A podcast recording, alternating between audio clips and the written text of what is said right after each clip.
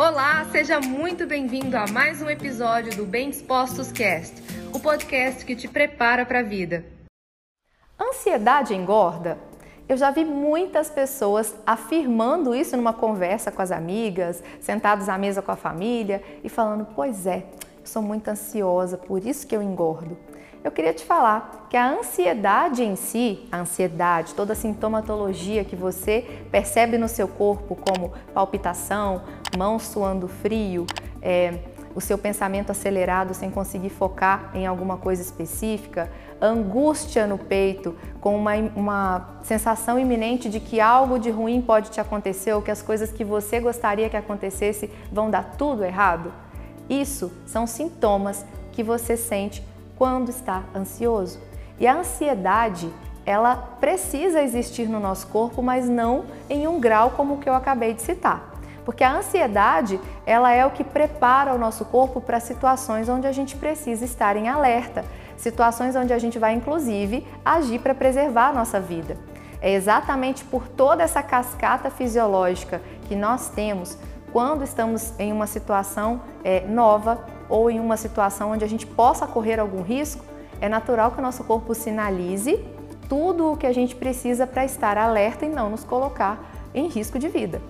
Agora, quando uma pessoa tem uma cascata dessas de reações fisiológicas e que vão estressando esse corpo, mas por razões que a pessoa apenas está imaginando, que é quando essa ansiedade ela pode se tornar patológica, toda essa cascata fisiológica que vai acontecendo constantemente vai fazendo com que a pessoa tenha liberação de hormônios como cortisol em uma quantidade muito maior do que o natural. E o cortisol, que também é conhecido como hormônio do estresse, mas na verdade ele só é conhecido assim. Mas ele é extremamente necessário para que a gente esteja em alerta. Durante a manhã é normal que o cortisol esteja mais alto para que a gente esteja em alerta e no período noturno, o natural, o ideal era que o cortisol fosse baixando para que a gente começasse a entrar em um, um metabolismo de repouso para descansar. Mas com a sociedade atual e toda essa quantidade de estímulos que a gente fica com tela do telefone celular na frente do nosso rosto por muito tempo, inclusive na hora de dormir, assistindo todo tipo de programa, de série, ouvindo todo tipo de estímulo que pode inclusive fazer com que a gente se estresse cada vez mais, tudo isso vai causando sintomas de ansiedade cada vez maiores. Nós estamos numa sociedade extremamente ansiosa, em especial agora no período pós-pandemia, onde todos no mundo todo, de uma forma geral, passamos por situações de medo, preocupação, uma mudança muito importante na nossa rotina. Durante um tempo nós tivemos a nossa liberdade é, retirada de nós e tivemos que ficar nas nossas casas com medo de entrar em contato uns com os outros.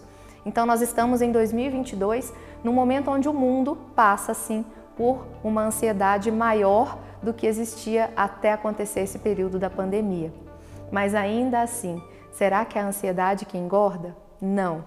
Um organismo que tem todo um sistema metabólico em estado de alerta constante vai fazer com que essa cascata hormonal, e como eu falei do cortisol, comece a ser liberada de uma forma que não é a forma natural, a forma onde o curso natural da sua vida deveria acontecer. E por conta dessa liberação desses hormônios do estresse, de toda essa cascata hormonal referente a um corpo estressado, a uma mente estressada, você vai acabar tendo o quê? Uma maior velocidade de consumo de energia, fazendo com que o seu corpo precise de mais e mais energia.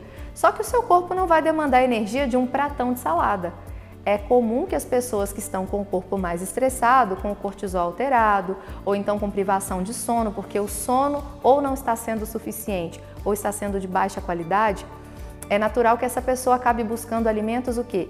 Com maior densidade energética, com mais açúcar, com mais gordura, porque são esses alimentos que vão trazer uma quantidade de energia rápida para o corpo.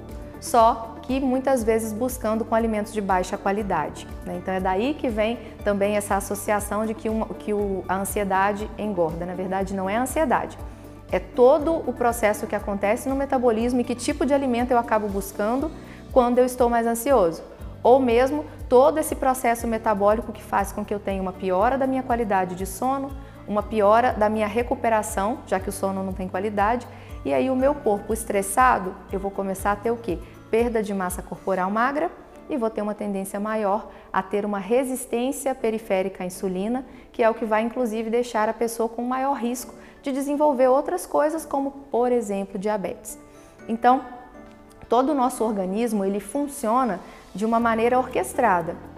E se não está funcionando de maneira, de maneira orquestrada por conta de estresse, por conta de privação de sono, por causa também de escolhas alimentares frequentemente é, pouco nutritivas, mas muito também é, capazes de estressar mais o nosso corpo, como por exemplo, o nosso trato gastrointestinal ele é extremamente sensível às emoções porque o mesmo tecido embrionário que forma o nosso tecido nervoso do sistema nervoso central é o que forma nossos tecidos de revestimento. Então, todo o nosso trato gastrointestinal, a nossa pele, nosso couro cabeludo, eles são tecidos de revestimento. Quando nós estamos estressados, o que, que acontece? Pessoa pode ter psoríase, pode ter alergias, ela pode ficar com o corpo, com a pele toda alterada. E é fácil encontrar pessoas que percebem isso em fases mais estressadas. E também quem nunca ouviu alguém relatar ter gastrite nervosa, que é quando a pessoa está também num período de maior estresse no corpo? O nosso intestino, que é onde está finalizando ali todo o nosso trato gastrointestinal, também sofre muito com o estresse com a ansiedade aumentada. E como nós produzimos no intestino mais de 90% da serotonina, que é o nosso neurotransmissor que faz com que a gente sinta bem-estar, que a gente sinta bom, né, de bem-humorados, com bom humor, uma vez que a pessoa tem uma ingestão alimentar também é, com más escolhas, pouco nutritiva, a produção de serotonina no intestino vai ficar prejudicada. E aí essa pessoa vai ficar o quê? Mais estressada. Baixa produção de serotonina, além de alterar o humor, altera também a qualidade do sono, porque a serotonina é precursora do hormônio do sono, que é a melatonina. Então imagina que tudo no nosso corpo está encaixadinho. E uma vez que a gente está com uma rotina de maior estresse e, e essa rotina de maior estresse não quer dizer só o que vem do lado de fora. Eu quero te convidar a vigiar também se a sua ansiedade ela não está vindo principalmente pelo nível e qualidade de pensamentos que você tem sobre si mesmo, sobre os outros e sobre a sua vida. A ansiedade ela vai ficar aumentada uma vez que você também tenha pensamentos de qualidade ruim sobre si mesmo, sobre as outras pessoas e sobre a sua vida, sobre o futuro. Porque se os seus pensamentos são de medo, de angústia, de aflição, medo de que as coisas deem errado, medo de que você não seja bom o suficiente, tudo isso vai fazer com que você tenha o que? Emoções cada vez mais perceptíveis de ansiedade. E uma pessoa que está com ansiedade cada vez maior, consequentemente, as escolhas que ela faz para a própria vida, inclusive as escolhas alimentares, tendem a ser escolhas é, não pensadas de forma a cuidar e a fazer bem e a nutrir, mas sim de gerar essa demanda toda de energia para que esse corpo que está no momento é, pensando que ele precisa lutar ou fugir, porque está numa situação de estresse, para que ele tenha rápidas demandas de energia chegando, o que favorece com que a pessoa vá acumulando gordura, especialmente nessa região aqui do abdômen. Então essa gordura abdominal, ela é frequentemente encontrada em pessoas estressadas, em pessoas com ansiedade em graus patológicos, se isso não for tratado, se isso for prolongado ao longo da vida.